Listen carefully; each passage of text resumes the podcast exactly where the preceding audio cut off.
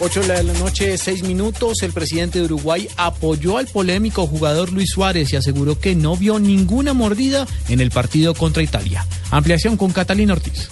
Tras la polémica que se ha generado por el aparente mordisco del jugador uruguayo Luis Suárez al italiano Giorgio Cellini, el presidente de Uruguay, José Mujica, salió en defensa de su compatriota al señalar que no lo vio morder a nadie en el partido entre la selección celeste e Italia y además aseguró que el jugador es víctima de una campaña de desprestigio. No lo elegimos para filósofo, ni para mecánico, ni para tener buenos modales.